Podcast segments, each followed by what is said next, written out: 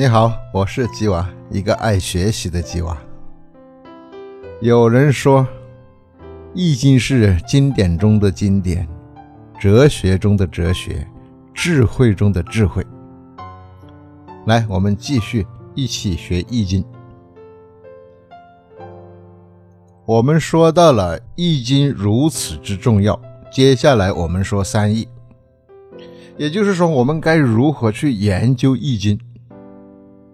我们要注意，各位手里有的《易经集注》这样的册子，都只是中国易学学问的一部分。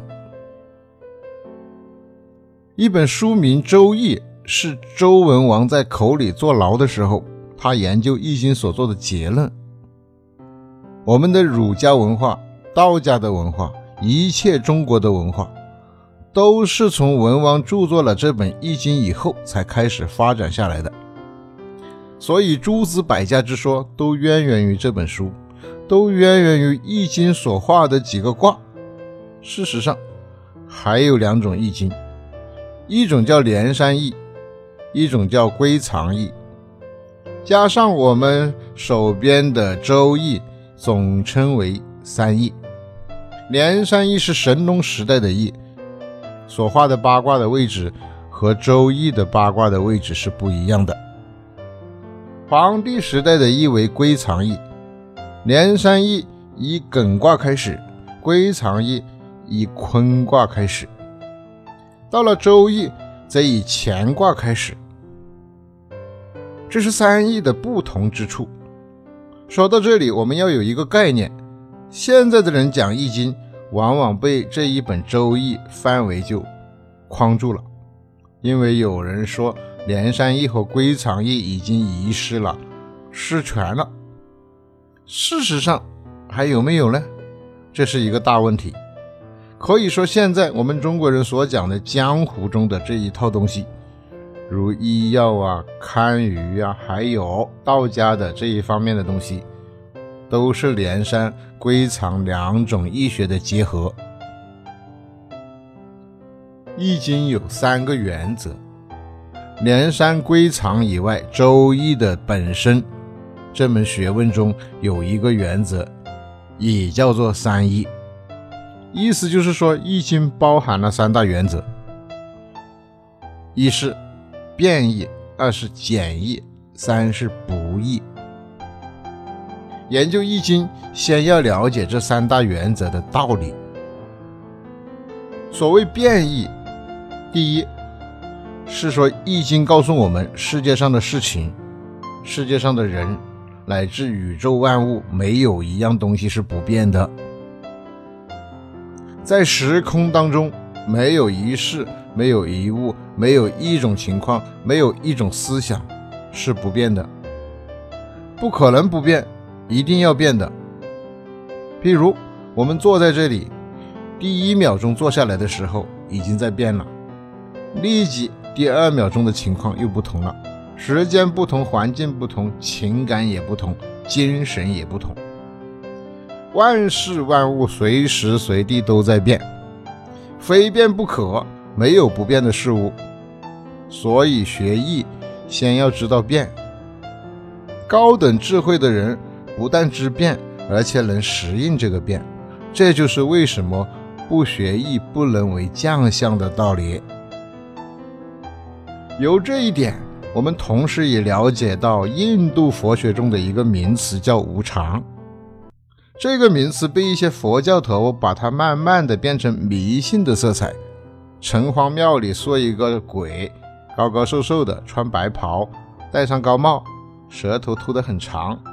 名叫白无常，而说这个无常鬼来了，人就要死亡，这是迷信。实际上，无常这个名词是一种佛理，意思是世界上没有一样东西是永恒存在的，所以名为无常。这就是《易经》中变异的道理。我们中国文化中的《易经》是讲原则，宇宙万物。没有不变的，非变不可，这是原则。印度人则是就现象而言，比如看见一栋房子盖起来了，这个房子将来一定会倒；看见人生下来了，也一定会病、会老、会死。这是看现象而明之为无常。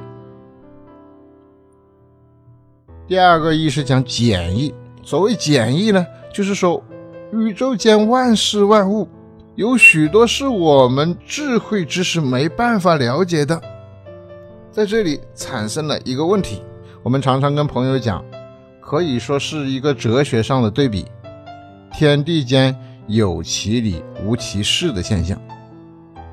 那是我们经验还不够，科学的实验还没有出现，有其事不知其理的，那是我们智慧不够。换句话说，宇宙间的任何事物有其事必有其理，有这样一件事，就一定有它的原理，只是我们智慧不够，经验不足，找不出它的原理而已。而易经的简易也是最高的原则，宇宙间无论如何。无论多么奥妙的事物，当我们的智慧够了，了解它以后，就变得很平凡。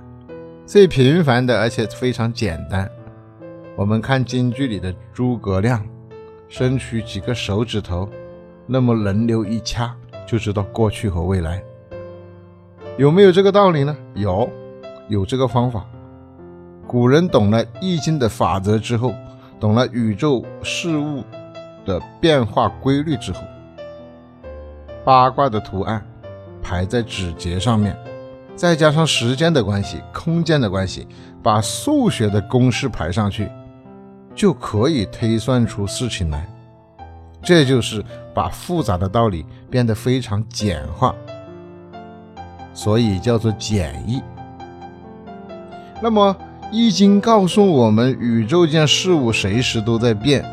尽管变得法则很复杂，宇宙万事万物再错综复杂的现象，在我们懂了原理和原则之后，就非常简单了。第三个义说不易，所谓不易，就是万事万物随时随地都在变，可是却有一项永远不变的东西存在，就是能变出万象的那个东西是不变的。那是永恒存在的，那个东西是什么呢？宗教叫它上帝、神，是主宰，是佛，是菩萨。哲学家叫它什么？